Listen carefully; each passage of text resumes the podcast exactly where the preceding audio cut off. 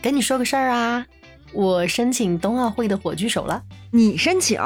你充数的吧？真的吗？假的哦？你莫逗我。你申请的是夹道欢迎的观众吧？你有点厉害哦，回头你得请吃饭啊！哇塞，你哪儿申请的？Are you kidding? The touchbearer for Olympic Games？哇，几年不见，你咋这么厉害了呀？火炬手？咩火炬手啊？那你可真是棒极了，请我以后我还能跟你做朋友吗？伴们，大家好，欢迎来到房号三幺幺零，我是范范。大家好，我是雪峰。这里是一档深度旅行挖掘的播客，带你观察旅行和生活的妙趣横生。但是今天呢，我跟雪峰要聊的是一期特别节目。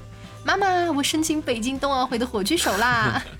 对我和范范今天呢，会用两个火炬手申请人的身份来跟大家录这期特别节目，聊一聊我们俩跟咱北京冬奥会有趣的事儿。没错，很多听众小伙伴会跟我们片头的朋友们一样，觉得申请火炬手，天呐，这好像是个很遥远的事情。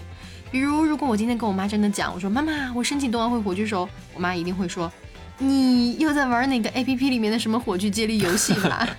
估计我妈妈也是，因为就连我自己啊，哎。当时都差点不敢报名的。是的，是的，因为毕竟奥运火炬手嘛。我记得我还在读高中的时候，就是能到现场看一下火炬传递，就是给我和我的同学激动的差点在学校操场上跑几圈的那种。哎呦，你还亲眼见过火炬啊？啊，那是呀。哎，零八年北京夏奥会的时候嘛，那年好像全国很多城市都传递了。然后火炬传递到成都的时候，我就是那个夹道欢迎的观众之一。为了当这场观众，我最高七个小时没上厕所的记录就是在那儿创下的。我靠！你们那现场没有呃移动的卫生间吗？有有这个有，但是想站前排嘛，所以肯定宁愿憋着也是不出去的。你也太拼了！后来呢？后来就看到火炬手了呀！啊，虽然不认识，然后我还记得我用。当时的那个诺基亚给他拍了好多照片，化身火炬手小迷妹了是吧？对，哎，只可惜当时我站的地方不是两位火炬手的交接点，所以火炬在我的眼前，嗯，真的可以算作是转瞬即逝，可以说连火苗的颜色都没有看清楚。有种见到了 idol 却没有要到签名的感觉。对对对对，哎，不过听说咱们这次北京冬奥会的火炬都是可以给火炬手个人保留的，我是不是都会想啊？要是我真的选上了，我们家的哪一个柜子可以承受火炬的重量？那可是火炬啊，精神意义就特别重大，是吧？对对，所以。哎，收到火炬手申请通知的时候，你是什么心情啊，雪峰老师？所以呃，要开始采访我了，是吧？对啊，因为小伙伴们可能不知道，就是我们两人当中，雪峰是先看到可以报名信息的，然后那天他突然很没头没脑的问了我一句，他要写一个奥运精神的故事，应该怎么写呀？把我问的都不知道该怎么接，你知道吧？对啊，我我当时其实也是一脸懵逼，然后事情是这样的嘛。我和范范呢都是爱饼的民宿房东，然后爱饼呢是国际奥委会的全球合作伙伴，嗯对，所以我猜想应该就是这个原因吧，爱饼呢就可以给房东们提供火炬手的申请通道，然后呢帮我们提交这个申请给到冬奥会的奥组委选拔嘛，然后应该就是爱饼就会邀请一些对行业啊对社区有贡献的房东们来申请，这样对吧？对对对。嗯，那天的话，我是突然收到了爱饼员工的消息嘛，他就说，哎，雪峰，邀请你来申请一下二零二二年的冬奥会的火炬手啊。嗯嗯，我当时就惊了，我把这条消息又看了两遍才回过神来。其实那会儿我发消息给你的话，也是呃让自己回过神来，清醒一下。清醒一下。对啊。当时我一听，我说，哇，你居然能参加奥运火炬手的选拔，这是好事儿啊，那赶紧申请啊。但嗯，其实跟你发完消息之后，我做的第一件事情是什么？你知道吗？嗯，我把那个历届奥运会的火炬手名单全部拖出来看了一遍。火炬手名单？对啊。那你看看了之后什么感想？看了之后就更不敢申请了呀。那些奥运火炬手不是体育明星，就是影视明星，或者就是商业大鳄。嗯，对对。越看就越觉得自己太普通了，太平凡了吧？怎么可能选得上嘛？对，但是啊，咱们的雪峰同学。最后还是鼓起了勇气啊，决定报名了。对，然后就在差不多的时间呢，我也终于看到了我的手机。哎，好像怎么也有开始征集火炬手的通知呢？就是我当时看到那个群消息的那个瞬间，一下子就体会到了雪峰的那种感受。就是前一秒我还在嘲笑他战战兢兢的，然后后一秒我的小心脏就扑通扑通的跳了起来。哇，天哪，这可是奥运会的火炬手呀！我跟雪峰其实。只是两个再普通不过的民宿房东，对吧？对啊，看吧，你还说我，对我们俩当时就马上开始一块琢磨这个申请稿应该怎么写，因为我们知道艾比营他会做一次初选，然后再把过了初选的名单提交给奥组委，然后最后由奥组委来审核。但最后奥组委选不选我们就不是我们能知道的事儿了，所以就想，哎，怎么先把故事写好，对吧？对啊，然后我们俩嘛就把这几年在我们民宿行业做的那些用爱发电的事情就写了写，然后就提交了嘛。写写了写，我觉得 那个比你写高考作文还认真，好吗？这个而且我跟雪峰，我们俩的申请稿的第二段是一模一样的，嗯就是我估计奥组委可能也没见过，哇，哪两个申请者敢用两段一模一样的文字来交稿？因为我们写的第二段的那个故事，就是我们做这个民宿旅行播客的事儿。嗯，对。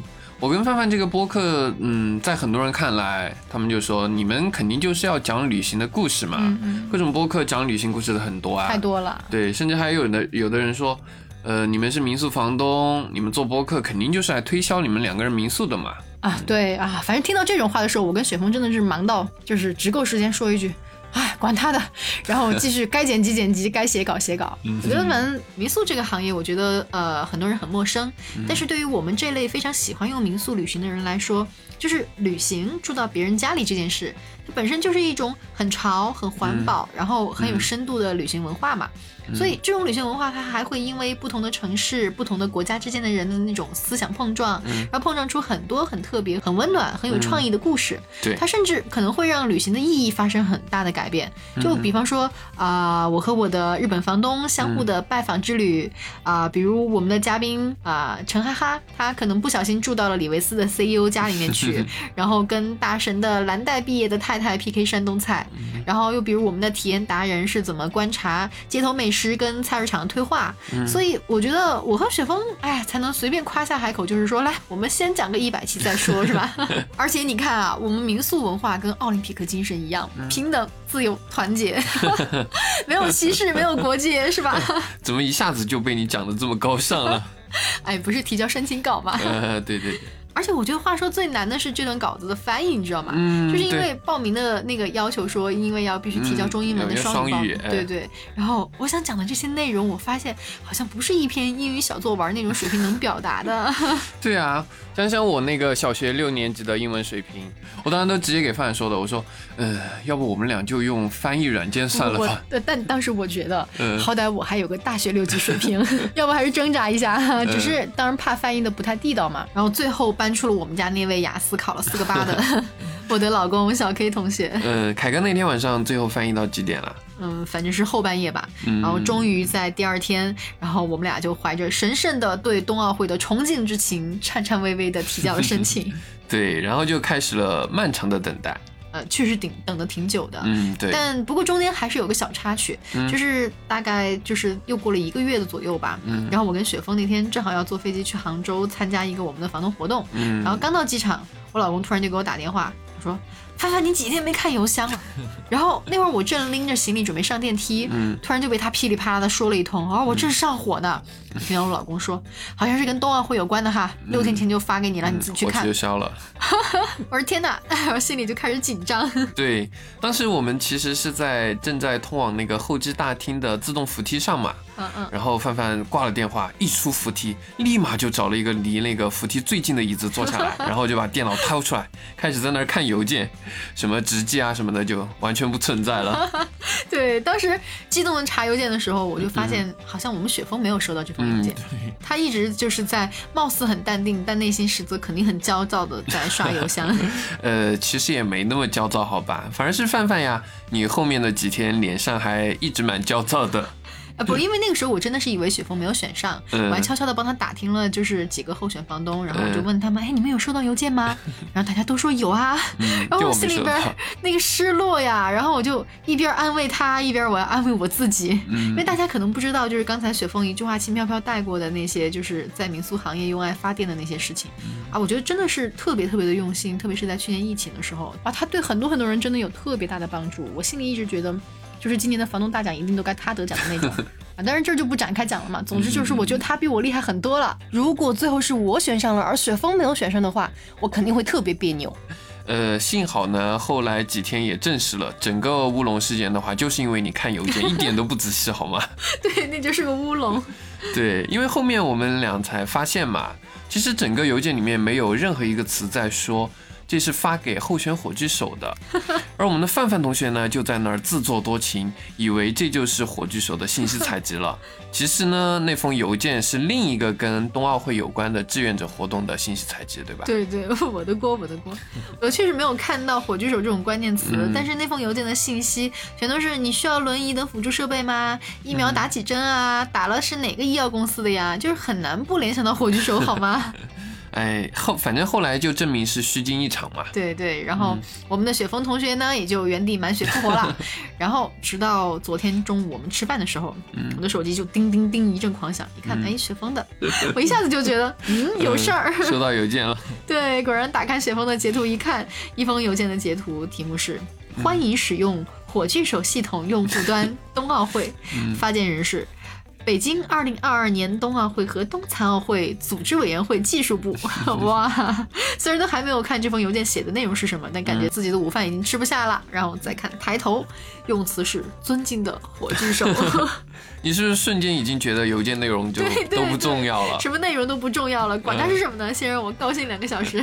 对啊，但是最后也就高兴了两个小时嘛。然后下一封邮件就过来了。题目呢还是叫做欢迎使用火炬手系统用户端冬奥会，然后发件人呢也依然还是北京二零二二年冬奥会和冬残奥会组织委员会技术部。对对，但是内容专门框起来了一句：上封邮件为技术误操作，请以此为准。最重要的位置从尊敬的火炬手变成了尊敬的火炬手候选人，然后群里的小伙伴就戳我，大家还需要努力呀，革命尚未成功啊。是的，不过这次好像可能时间又过了一个月了，我心里反而没有第一次那种失落感了。嗯嗯，反而在系统里面填那些呃服装尺码呀、鞋码的时候。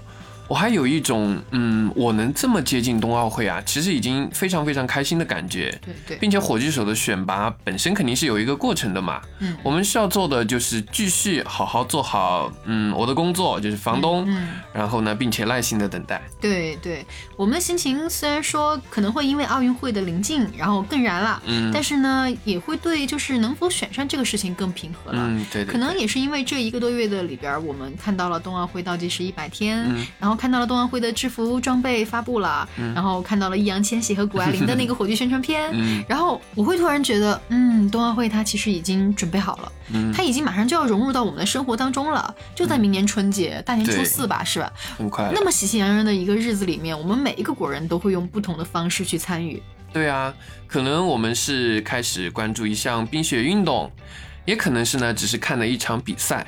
或者呃，有的人嘛，就像我们俩一样，可以申请到火炬手或者申请志愿者什么的，都只是参与方式的不同嘛。对，哎，你说到志愿者，前几天我刚好看到了一个视频，讲的就是关于我们冬奥会的啊落选志愿者的故事。嗯，就是说有很多两年前申请这个志愿者当中的那些人，他们落选了。嗯，然后这几天这些人他们就陆陆续续的收到了冬奥组委的一个感谢信。嗯，信上就说，虽然您没有成功的成为冬奥会和冬残奥会的志愿者，但每一名志愿者都是优秀的奥林匹克精神和志愿精神的弘扬者。然后他们向大家表示感谢，这样。啊，奥组委这波操作还是蛮棒的。对。对对，我觉得应该不是每个国家的奥组委都记得给落选者回信了吧？然后，所以看到还是比较暖的。嗯，所以这个视频更燃的就是来自这些落选者晒的回复。嗯，比如有个落选者就说啊，因为零八年的奥运会他自己了解了一下志愿者，所以大学四年他的志愿服务时间已经累计超过了三百个小时。哇，那看来通过奥运会传播出来的这种志愿精神影响力还蛮大的。对对，所以嗯，还有一位网友他就晒出了两封志愿者的落选信。两封。嗯嗯，分别是零八年那一次，就是夏奥会的，然后和今年二二年的冬奥会的。对对对，他说这个就是属于他和祖国的双奥记忆。哇，他的双奥记忆也是很特别了，虽然说。呃，两次申请都没过吧？但是我觉得真的是蛮有意义的。嗯，对，其其实我零八年的时候也想过申请志愿者的，是吗？但是那年高考嘛，嗯，暴露年龄了。然后 我还信誓旦旦的说，要是我能加入志愿者，哎，高考推迟一年也没什么的嘛。然后当时啊，我刚过最低那个年龄限三个月嘛，嗯然后就有很多人说我天真啊，我的老师、我的同学、我妈他们都这么觉得，所以最后还是败下阵来，并没有提交申请。但但明年我们成都不是要办那个世界大学生运动会了嘛？嗯对啊所以我也申请，就是在大云村所在的那个区域做解说志愿者啊，然后和一些大云相关的礼宾服务啊那些。啊，虽然现在也只是偶尔参加过培训，没有实际做到这个志愿服务，但是已经很感激有这样的机会了。说不定哎，大运会来的时候真的会用上我们呢。嗯，所以这就是你说的你现在心态更平和的原因了，是吧？